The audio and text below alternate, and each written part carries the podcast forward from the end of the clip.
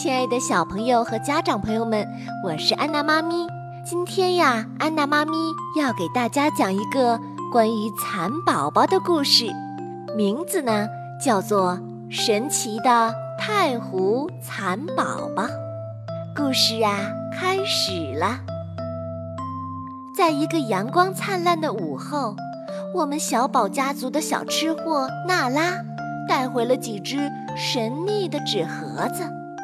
整个下午，他都在宝贝着这些纸盒子，连看都不让大家看一眼。最后，队长马修实在是忍不住，悄悄地打开了纸盒。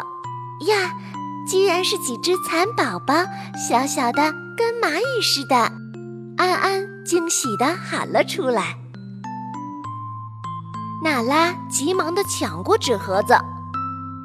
哎哎，都走开了！我的蚕宝宝很脆弱，你们这么多人会吓到它的。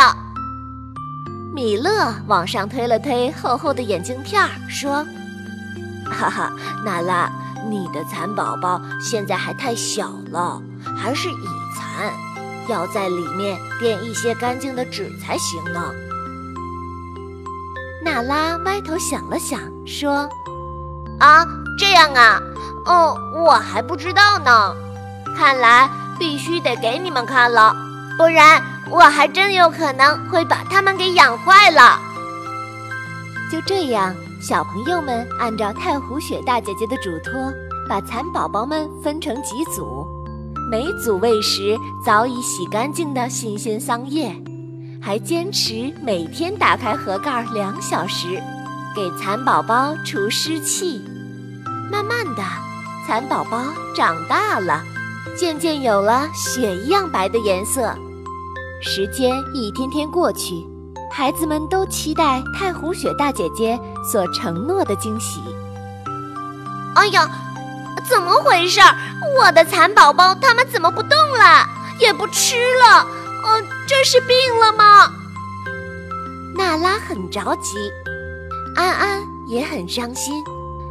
我们在喂养的过程中很注意呀，每天都给它们清理很多次粪便，不随意的碰触和挪动它们，更不让水渍啊、杀虫剂啊之类的碰到饲料。哦，这是怎么啦？马修和米勒急忙上网去查询，原来呀，是蚕宝宝长大要吐丝啦。所以进入了蚕眠。娜拉激动地伸手想抚摸一下它们，却被安安给拦住了。嗨，蚕眠的时候不能动它们。听说蚕宝宝需要蜕四到五次皮才会结茧，新皮肤嫩嫩的，万一你不小心伤了它们可怎么办？娜拉嘟着嘴想了一会儿，说。啊，嗯，那好吧，我不动。你们也不要告诉徐老师啊，嗯，我也不想让他来看，因为他抽烟，烟味儿会熏到我的蚕宝宝的。其他人啊都笑了。好的，好的。为了方便蚕宝宝吐丝，孩子们把蚕盒一侧的折簇拉开，固定在盒内。害怕熟蚕会爬出，大家还在醋上盖上了纸。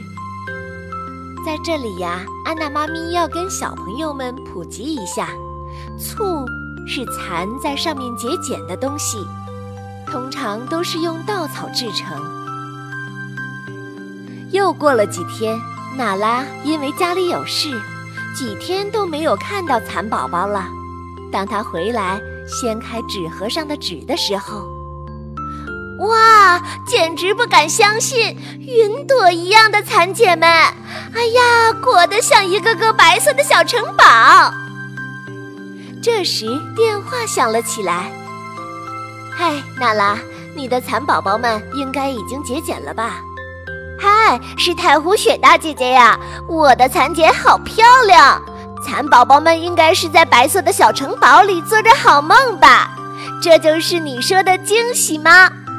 是啊，再过六到八天，你的蚕宝宝们就会化蛹为蝶了。娜拉兴奋的声音都变了。哇，真的吗？哇塞，那太好了！好想让这几天赶快过去。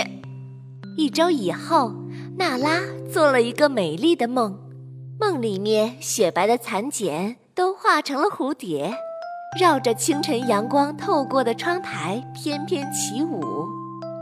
蝴蝶飞走前，对照顾它们的孩子们说：“一粒蚕茧可以缫九百到一千五百米长的丝，并且蚕丝是不霉、不蛀、抗过敏的。”可以用来做丝绸，做蚕丝被，还可以用作食品行业。我们要走了，这些白色的城堡是我们留下的礼物，感谢你们的精心照料。再见啦，小朋友们！好了，小朋友们，故事啊讲完了。生命平等，值得敬重，哪怕是一只小小的蚕宝宝。也要历经千辛万苦才能够化蛹成蝶，我们要懂得他们的勇气，更应该敬佩他们的精神。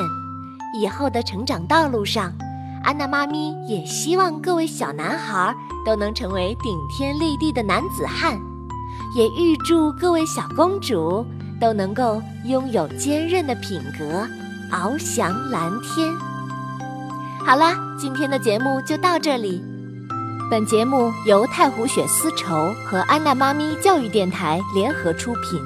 如果你喜欢我们的节目，欢迎添加安娜妈咪的微信公众号“安娜妈咪 FM”，收听更多好听的儿童节目吧。